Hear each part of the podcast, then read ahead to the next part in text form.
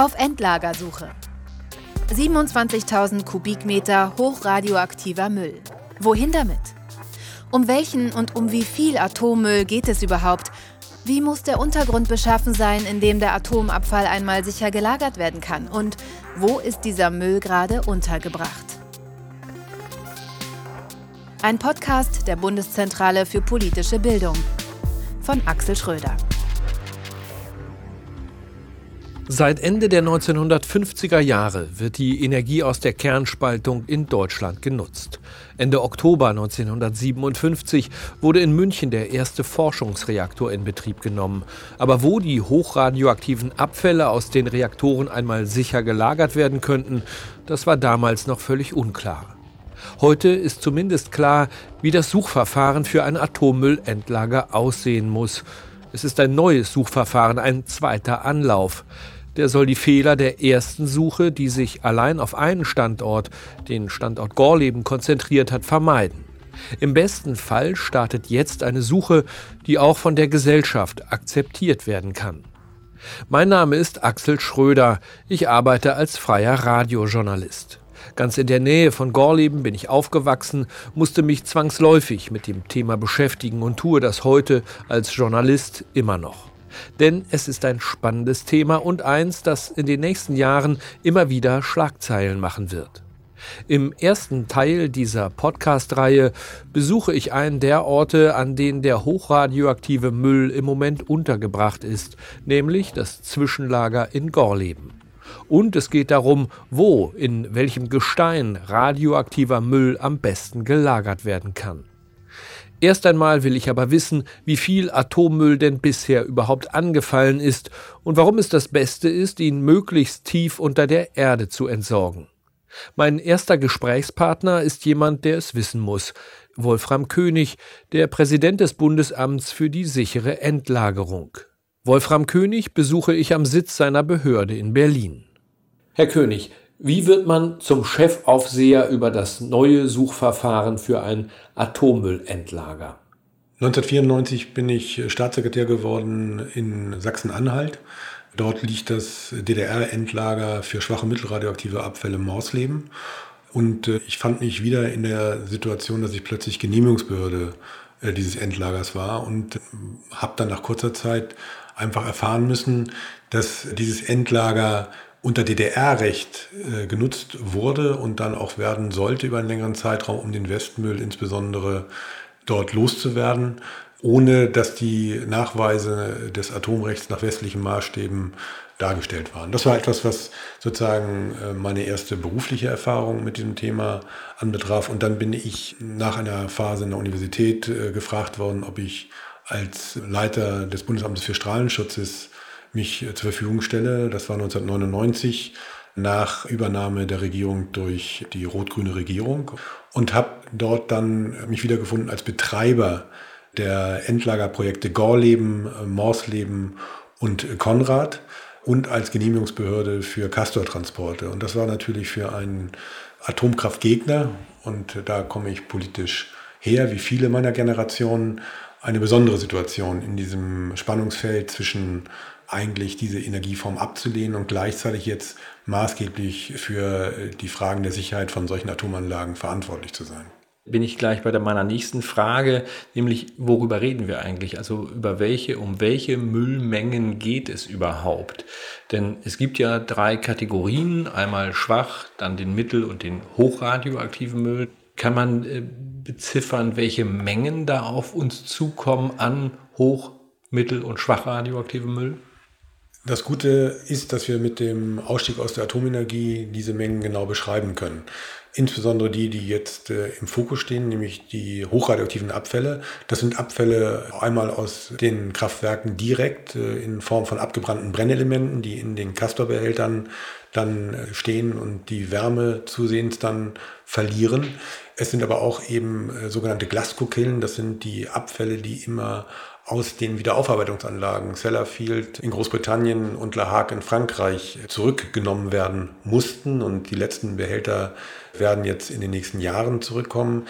Das sind die Abfälle, um die es jetzt geht in dem Suchverfahren äh, primär. Das sind mengenmäßig nur 10 Prozent aller Abfälle, die zu entsorgen sind. Nämlich die schwachen mittelradioaktiven Abfälle machen rund 90 Prozent aus. Und dafür gibt es ein Endlager, was errichtet wird in dem Schacht Konrad, Salzgitter.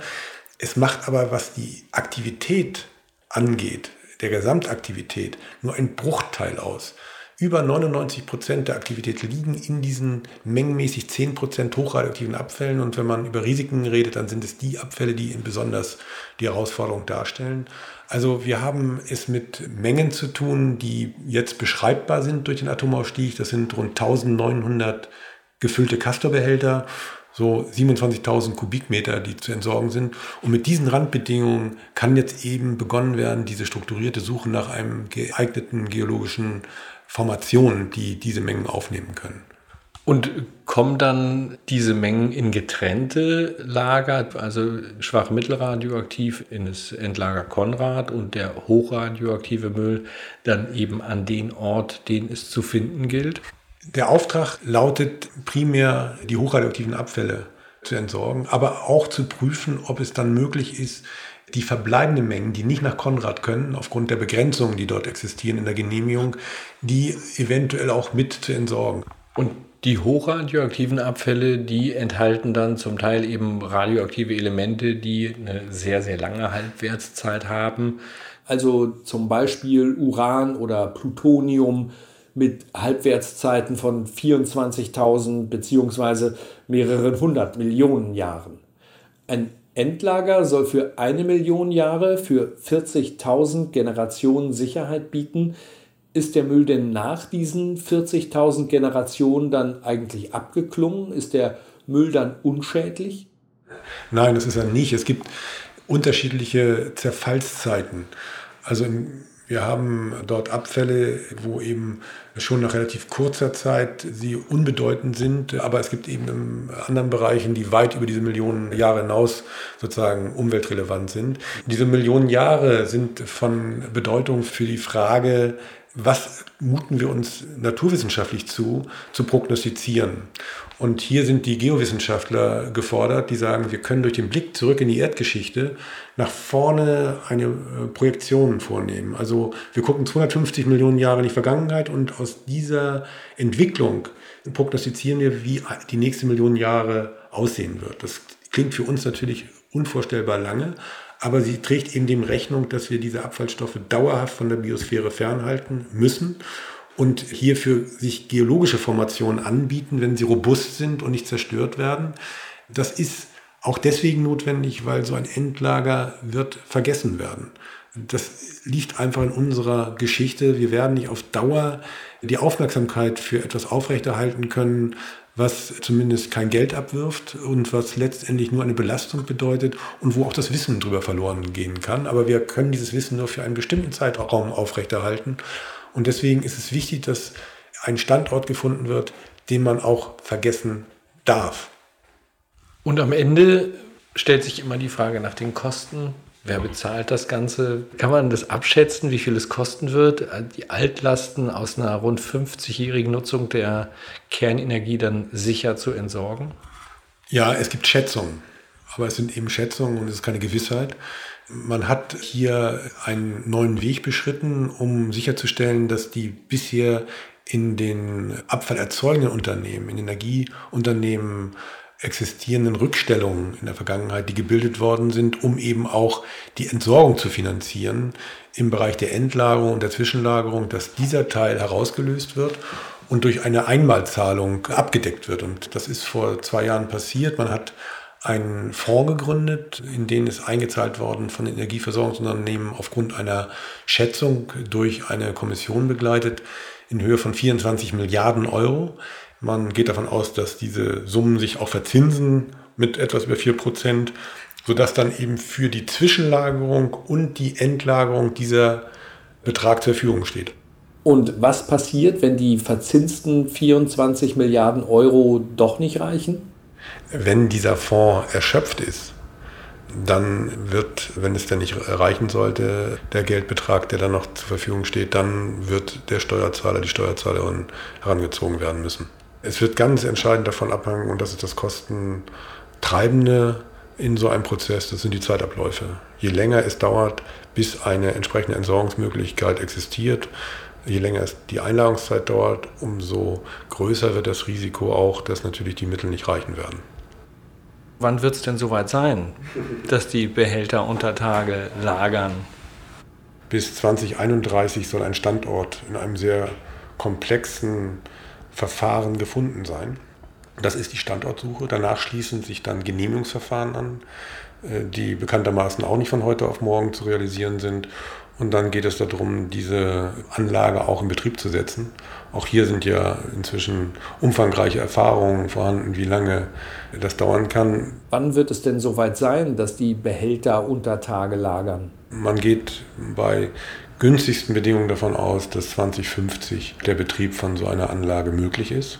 Diese Anlage, die geplant wird, muss von vornherein im Betriebszeitraum es ermöglichen, dass man diese Abfallstoffe im Havariefalle oder eben, wenn neue Erkenntnisse sind, wieder zurückholen kann. Das ist sozusagen für den Betriebszeitraum die Rückholbarkeit. Wie lange dauert der? Also wie lange muss diese Rückholbarkeit gewährleistet sein? Solange dort der Betrieb stattfindet. Das heißt, es sind keine Technologien möglich, die die Abfälle sozusagen nicht mehr äh, handhabbar machen. Die müssen also, dieses gesamte Endlagerkonzept muss daran abgestellt sein. Auch die Behälter, in denen man es einlagern, müssen äh, eine noch weitergehende Bedingung erfüllen, nämlich nach Ende des Betriebes, wenn sozusagen dieses Endlager geschlossen ist und man obertägig nichts mehr davon gegebenenfalls sieht, geht es darum, über 500 Jahre sicherzustellen, dass durch eine gute Dokumentation man diese Abfälle wieder bergen kann. Das heißt, man äh, muss genau wissen, wo liegen die Abfälle, welche Abfälle liegen in welchen Bereichen und dann kann man sozusagen anderen Generationen es zumuten, ohne sich selber zu gefährden, wieder durch ein Bergwerk, was dann aufzufahren ist, eben diese Abfälle wieder zurückzuholen. Das ist etwas, was sozusagen eine weitere Sicherungsebene ist um eben bei neuen Erkenntnisständen, wenn andere Gesellschaften mit den Stoffen etwas anderes machen wollen, die Möglichkeit zumindest eröffnen, dass sie nicht etwas vorfinden, was eben ohne jedenfalls unmöglichen Risiken, die man äh, in Kauf nehmen kann, diese Abfälle wieder sich annehmen kann. Die Dokumentation soll sogar noch länger erfolgen. Ist das eine Konsequenz aus den Erfahrungen mit dem Atommülllager Asse 2? Da dringt Wasser ein, dort lagern über 100.000 Fässer mit schwach und mittelradioaktivem Müll.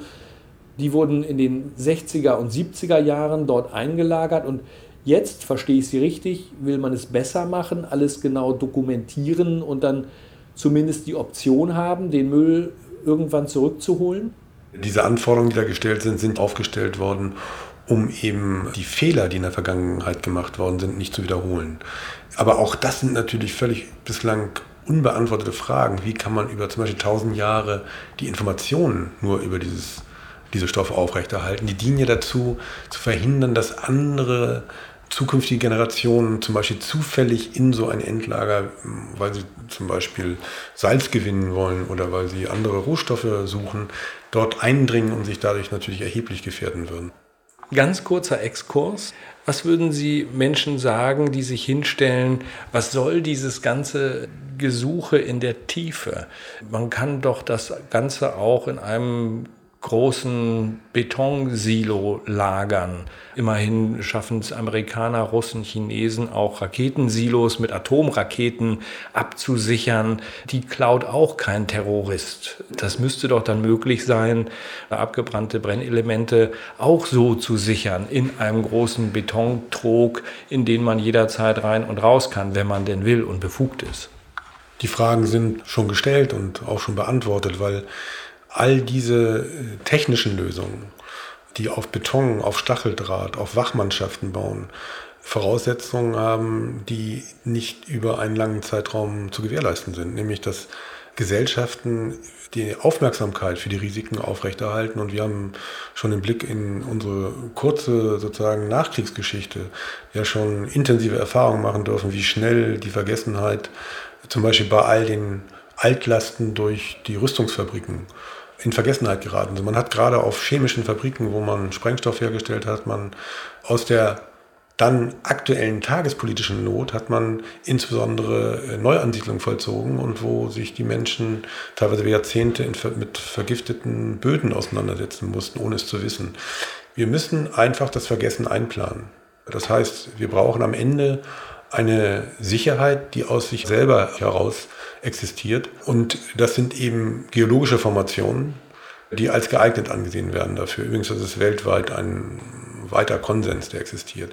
Andere Möglichkeiten sind immer nur Zwischenlösungen. Sie können kein Endlager ersetzen durch bombensichere oberirdische Anlagen, weil gucken sich die militärischen Anlagen an, wie sie nach 50, 100 Jahren aussehen, wie sie gepflegt sind, welche Risiken damit verbunden sind. Sie können mit technischen Barrieren nicht die Sicherheit herstellen, die sie durch die Geologie erreichen können und müssen, weil eben man es dann nicht vergessen darf, sondern immer wieder auch Geld in die Hand nehmen muss. Man muss das Wissen erhalten. Und schon aus diesem Grund, wir wollen in der Bundesrepublik aussteigen aus der Technologie und würden uns sozusagen dauerhaft äh, verpflichten, eigentlich immer wieder eigentlich sich mit diesen fachlichen Fragen anders auseinanderzusetzen und letztendlich einen Teil auch der, der kerntechnischen Industrie aufrechtzuerhalten, um das Wissen und die Handhabbarkeit dieser Abfallstoffe zu gewährleisten. Nein, das Ziel ist eben gerade überwachungsfreier Zustand und äh, die Sicherheit durch geologische Formationen zu erreichen, in tiefen geologischen Schichten. Das ist die Folge dieser Stoffe, die man in die Welt gesetzt hat. Vielen Dank für die vielen Antworten, Wolfram König. Wir bleiben im Gespräch, auch in diesem Podcast, wenn es darum geht, die einzelnen Phasen der Standortsuche zu erklären. Dankeschön.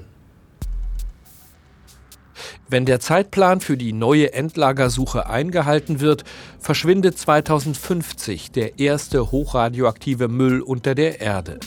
Bisher ist dieser Müll, Wolfram König hatte es eben schon erklärt, in den sogenannten Castor-Behältern oder Transportbehältern untergebracht. Und diese Behälter stehen in oberirdischen Lagerhallen, den Zwischenlagern, verteilt über ganz Deutschland. Es gibt dezentrale Zwischenlager an den AKW-Standorten und drei zentrale Zwischenlager, eins in Lubmin an der Ostsee, eins im nordrhein-westfälischen Ahaus und eins in Gorleben.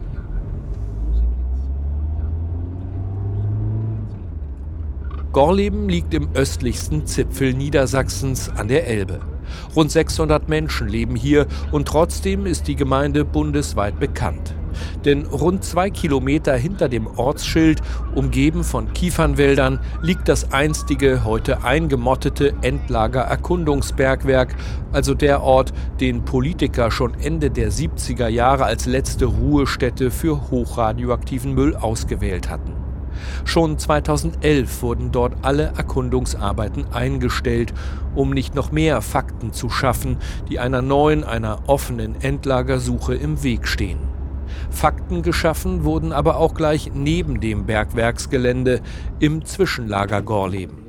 Umgeben von einem mächtigen Erdwall, gesichert mit Stahlzäunen, Bewegungsmeldern, Tag und Nacht erleuchtet, lagern hier 113 Castorbehälter. Hinein geht es nur nach einer Überprüfung durch das niedersächsische Landeskriminalamt. Ich muss das Smartphone abgeben, das Sicherheitspersonal kontrolliert meinen Rucksack. Danach führt mich Dr. Tristan Zielinski von der BGZ, der bundeseigenen Gesellschaft für Zwischenlagerung, über die hellgrauen Betonplatten zur Castorhalle. Das Gelände, was wir hier gerade betreten, ist ungefähr 15 Hektar groß. Da stehen drei Anlagen drauf. Einmal hier vorne das AZG, unser Lager für die schwach- und mittelradioaktiven Abfälle. Da vorne sieht man schon das Transportbehälterlager, ungefähr 182 Meter lang, 38 Meter breit, 20 Meter hoch. Das sind so die Abmessungen. Und obendrauf diese, das sind so Lüftungsschächte oder? Lüftungsklappen. Das hängt damit zusammen, dass wir ja die Wärmeleistung der Behälter abführen müssen. Und die Wärme, die die Behälter abgeben, wird über die Naturkonvektion abgeführt. Also es ist quasi ein Kamineffekt. So kann man sich das vorstellen. Die Luft strömt von außen quasi in das Lager rein und verlässt dann, nachdem die Wärme ja, sich aufgeheizt hat über die Castoren bzw. HAW-Behälter, über das Dach wiederum die Halle. Neben der schweren Eingangstür in die Halle ist eine Kamera installiert. Tristan Zielinski stellt sich dicht vor die Linse, hält seinen Werksausweis an ein Lesegerät.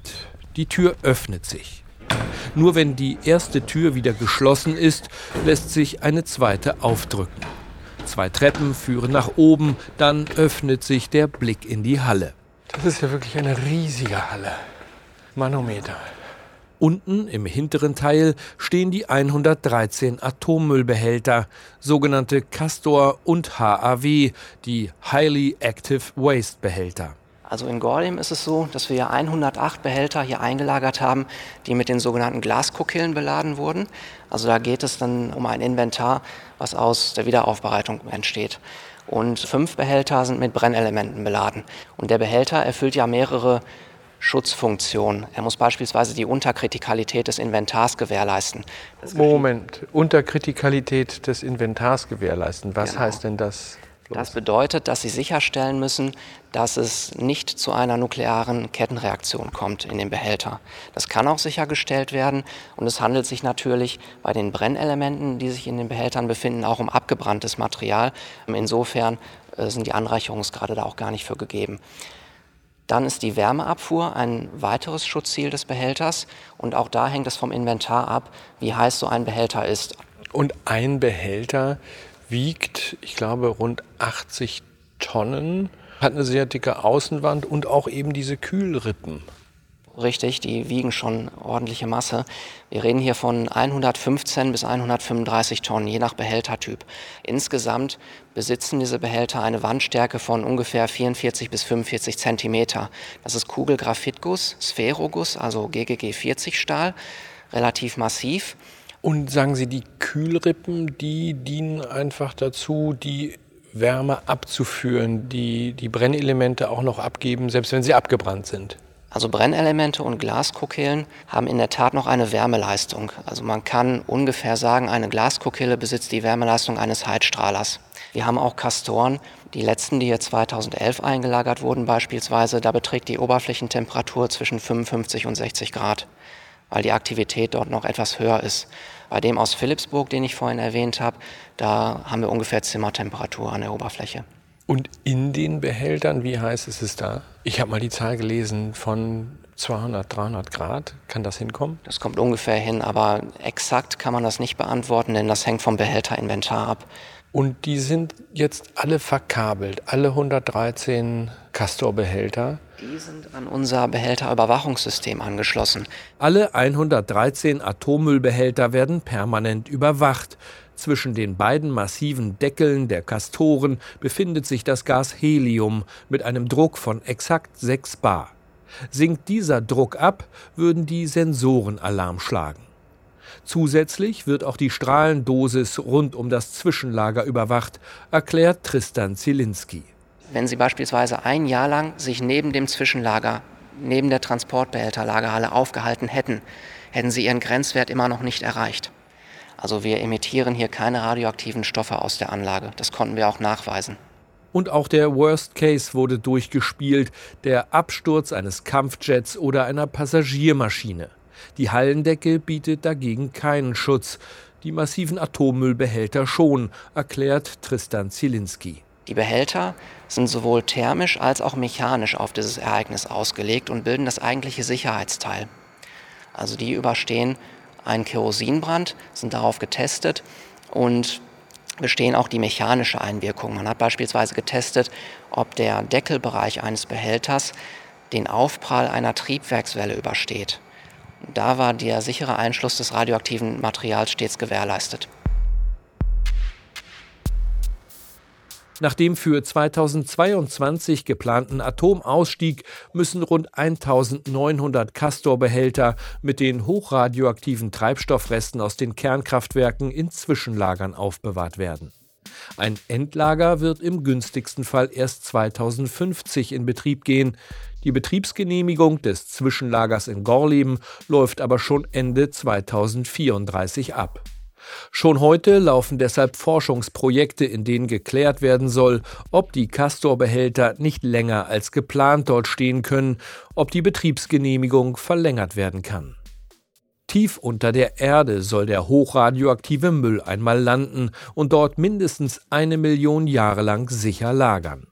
Klar ist, dass dafür nicht jede Region geeignet ist.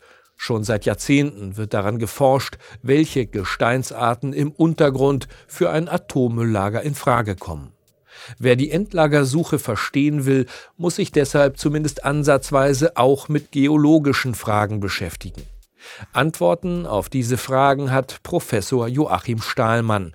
Ich besuche ihn in seinem Büro an der Technischen Universität in Braunschweig. Professor Joachim Stahlmann, Sie sind Gebirgsmechaniker. Habe ich richtig verstanden? Geomechaniker, ja.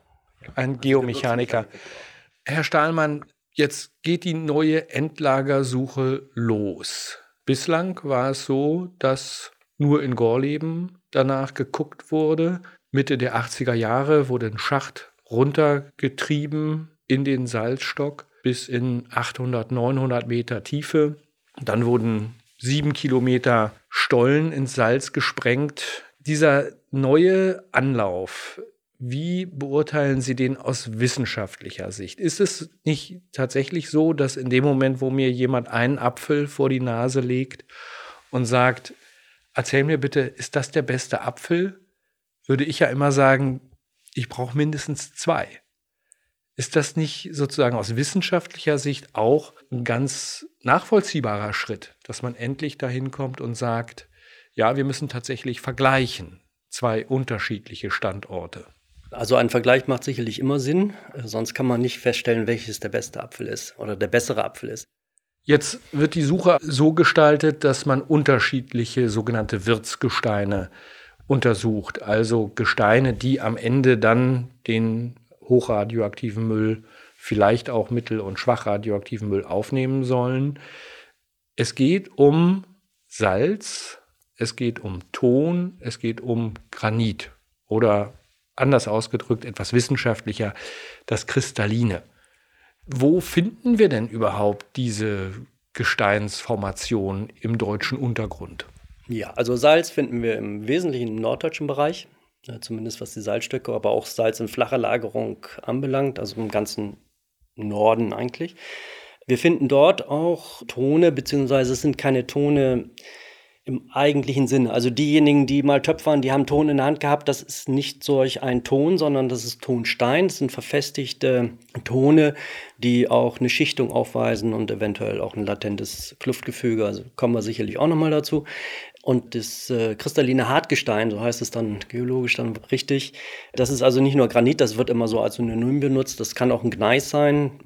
Beispielsweise in Südschweden, das Untertagelabor liegt im Gneis, nicht im Granit. Es, es macht aber von den mechanischen Eigenschaften kaum einen Unterschied. Und wir haben auch noch so Granodiorite, die findet man so in Sachsen. ja.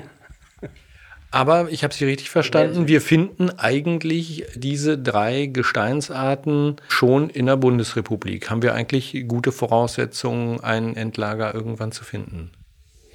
Ja, diese Voraussetzungen haben wir schon. Das kann man so sagen. Und vor allen Dingen haben wir auch wirklich ein Wirtsgestein mehr, nämlich das Salzgestein, was die Skandinavier nicht haben und was auch die Franzosen so nicht haben. Sie hatten schon gesagt, diese unterschiedlichen Gesteine haben unterschiedliche Eigenschaften. Was für besondere Eigenschaften hat das kristalline Hartgestein, also zum Beispiel Granit, in Bezug auf die Endlagerung hochradioaktiver Abfälle? Was ist da der Vorteil und vielleicht auch der Nachteil? Nun ja, also wenn man Wirtsgestein äh, so definiert, dass es eine geologische Barriere darstellen soll, und zwar im Sinne einer hydraulisch wirksamen geologischen Barriere. Also es darf kein Wasser eindringen? Es darf kein Wasser eindringen. Oder die Durchlässigkeit oder Permeabilität muss sehr gering sein. Dann muss man sagen, das hat das kristalline Hartgestein gar nicht. Dieses Gestein ist eben durchzogen von Trennflächen. Risse, sagt der Laie. Naja, Risse, Risse, das finde ich immer nicht so gut, weil das hört sich dann immer so ein bisschen künstlich auch an. Das hätte, wäre so erzeugt worden. Nein, das sind also Klüfte, sagt man landläufig. Trennflächen ist der übergeordnete Begriff. Und äh, das bedeutet, dass dort auch mit höchster Wahrscheinlichkeit eben auch Wasser zirkuliert oder was fließt. Im Untertagelabor in Südschweden beispielsweise, da kommt eine ganze Menge Wasser Als ich da war, waren es 1,1 Kubikmeter pro Minute, die da dem Grubengebäude zufließen. Das ist ganz natürlich. Das ist also, das ist eben einfach so. Und äh, dann gilt es, entsprechende Bereiche zu finden, die eben nicht durch diese Trennflächen durchzogen sind, wo man dann die Einlagerung vornehmen kann. Was ist der Vorteil dann? Der Vorteil liegt darin, dass das sehr standfest ist. Das heißt, das Auffahren der Hohlräume ist relativ einfach. Die Standsicherheit ist über tausende von Jahren eigentlich gewährleistet. Da passiert nicht viel. Die Schweizer suchen im sogenannten Opalinus-Ton. Was hat der für Vor- und was für Nachteile? Also wie gesagt nochmal, das ist ein Tonstein. Ton ist ein Sedimentgestein, das heißt, es hat so eine natürliche Schichtung da drin. Und Ton kann, wenn es verformt wurde, also auch, auch noch weitere Klüfte haben. Ton an sich oder Tonstein hat aber auch so eine Art Selbstheilung. Das quillt auch bei Wasserzutritt. Es schrumpft, wenn es austrocknet. Das sind auch so Eigenschaften, die man mit berücksichtigen muss, gerade dann, wenn man hochradioaktive Wärme entwickelnde Abfälle dort unterbringt diese Risse würden dann, das sind jetzt wirklich dann auch Risse, würden dann auch zu einer höheren Permeabilität, sprich Durchlässigkeit führen, das heißt wasserwegig sein, im hohlraumnahen Bereich. Das sind alles so Dinge, die müssen mit berücksichtigt werden. Ton hat eine wesentlich geringere Durchlässigkeit als Granit, aber verglichen mit Salz ist die Permeabilität dann doch wieder höher. Außerdem hat Ton einen Wassergehalt, also es wirklich Wasser drin in den Poren. Ja, das ist natürlich immer so eine Möglichkeit, dann, wenn Wasser zugetreten ist, die Radionuklide dann aufgenommen hat und wieder ausgepresst wird, dass es dann auch darüber auch dann migriert. Jetzt kommen wir zum Salz. Sie hatten schon gesagt, Salzvorkommen gibt es vor allem in der norddeutschen Tiefebene. Das Salz kommt nicht irgendwo her, sondern aus dem Zechsteinmeer, was in der norddeutschen Tiefebene äh, mal schwappte. Wie lange ist das her, dass es das Zechsteinmeer gab? Also ich glaube, vor 230 Millionen Jahren ist das entstanden. Das Wasser ist verdunstet und die Salze, die in dem Meerwasser waren, sind dann sedimentiert. Das ist ein chemisches Sediment. Gut, und dieses Salz, was hat das für Eigenschaften? Denn ich war ganz verdutzt, als ich im Salzstock Gorleben zum ersten Mal zu Besuch war. Da wurde mir gesagt, es ist ein plastisches Gestein und es fließt, wenn auch langsam.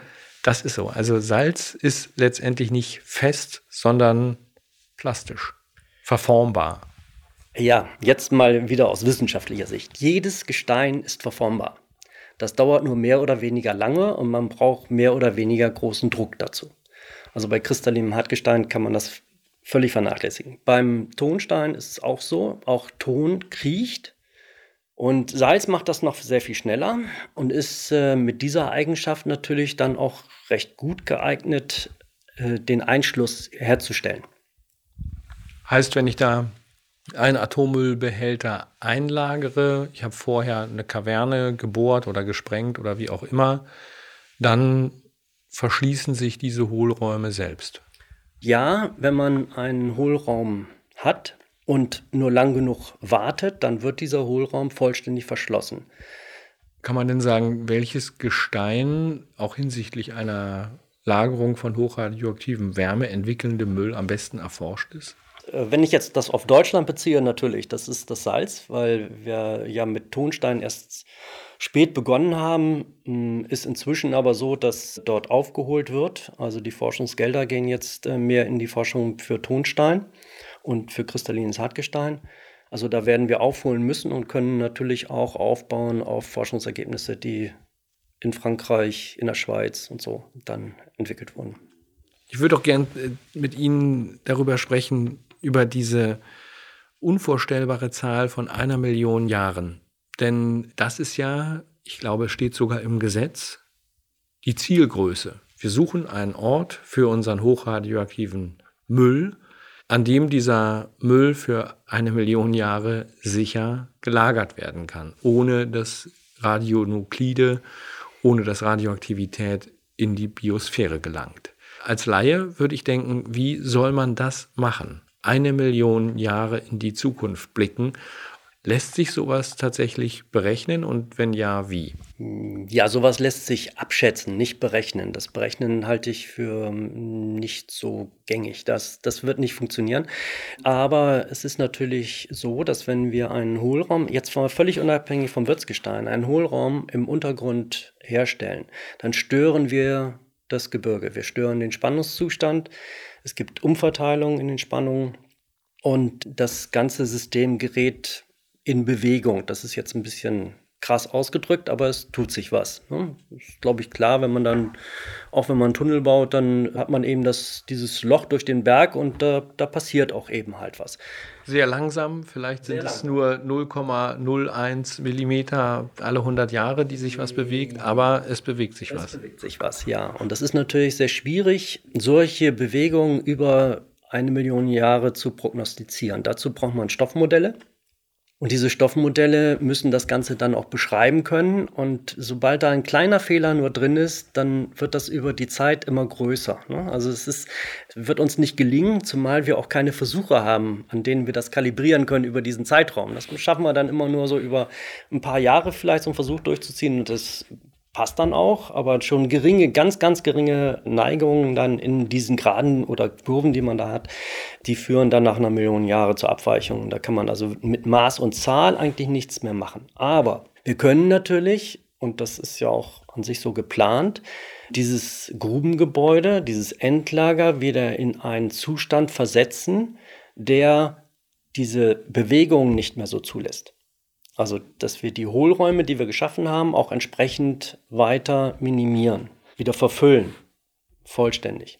Dann wird es mit der Zeit auch zu einem Verschluss kommen, zu einem Aufbau des Spannungszustands, wie er ursprünglich mal da war. Und damit entwickelt sich dieses Endlager erstmal jetzt aus gebirgsmechanischer Sicht wieder in eine positive Richtung. Das heißt, das wird immer besser werden, die Bewegungen werden immer kleiner und wenn die Bewegungen, die Verschiebungen dann fast zum Müll gekommen sind, dann gibt es auch keine Risse mehr, keine anderen Einflüsse, die dann eine Permeabilitätserhöhung erwarten lassen. Wir müssen noch ein bisschen weiter gucken, weil mit den hochradioaktiven Wärmeentwickelnden, also insbesondere der Wärme, die da eingetragen wird, sich natürlich über lange Zeiträume hinweg, also das sind dann durchaus doch ein paar hundert Jahre, natürlich immer noch Einwirkungen dort einstellen, Temperaturfelder einstellen, die natürlich was, etwas bewirken und eventuell auch Verschiebungen, also Kontraktionen bei Abkühlung oder Extension bei Erwärmung im Gebirge irgendwas bewirken. Und das gilt es nachzuweisen. Das ist durchaus machbar, aber die Zeiträume sind nicht über eine Million Jahre, sondern wesentlich kürzer. Und das kann man inzwischen, ja. Im Verfahren ist jetzt geplant, dass im September 2020 Teilgebiete benannt werden in einem Zwischenbericht der Bundesgesellschaft für Endlagerung. Da geht es vor allem auch darum, die Gebiete rauszunehmen aus dem Topf, die nicht in Frage kommen, wo zum Beispiel Vulkanismus oder eine Erdbebentätigkeit nachgewiesen werden kann. Dann wird es weitergehen. In einem bestimmten Verfahrensschritt wird es eine obertägige Erkundung geben. Ich fahre wahrscheinlich mit einem Spezialfahrzeug dahin und horche von oben ja. in den Boden rein. Ja, so ist das. Also es werden, mal vereinfacht ausgedrückt, Wellen in den Untergrund geschickt. Die werden an Anomalien reflektiert und kommen dann wieder hoch. Und dann aufgrund der Laufzeiten kann man dann sagen, was für einen Schichtenaufbau man hat, welche Abmessungen da eventuell da sind. Man kann auch Aussagen zum Wassergehalt treffen, da zum Grundwasser und so weiter. Das kann man alles machen. Und obertägige Erkundung, da ist immer die Frage, wie weit man das fasst. Also man kann natürlich von über Tage auch Bohrungen abteufen. Das ist eigentlich auch immer noch so eine obertägige Erkundung. Im Vergleich zur untertägigen Erkundung, wo man dann eigentlich schon Schächte abtäuft und dann, so wie in Gorleben, dann eben auch diese Strecken auffährt. Glauben Sie, dass wir mit diesem neuen Verfahren zu einem Endlager kommen? Ist es ein guter Ansatz? Meines Erachtens ist es schon ein guter Ansatz.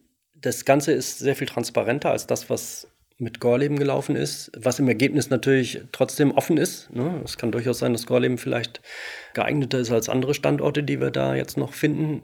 Vielleicht auch nicht, das werden wir dann sehen. Aber durch diese Transparenz im Verfahren kann eigentlich jeder mitbekommen, was da gemacht wurde und ähm, es, ja, die Entscheidungen dann auch auf einer Grundlage dann getroffen werden, die vorab auch diskutiert wurde. Von daher ist das ein geeignetes Verfahren, oder ein besser geeignetes Verfahren als das, was wir hatten. Was wir aber nicht erwarten dürfen, ist, dass es dann nicht trotzdem zu Protesten kommt. Ich denke mal, das ist so ein bisschen deutsche Mentalität. Ich glaube, in Kanada war es, da haben sich äh, Kommunen sogar darum beworben, das Endlager zu bekommen. In Finnland gab es auch keinen großartigen Widerstand. Die sind auch sehr zufrieden mit dem Ganzen. Das ist auch ein Stück weit unserer Mentalität geschuldet.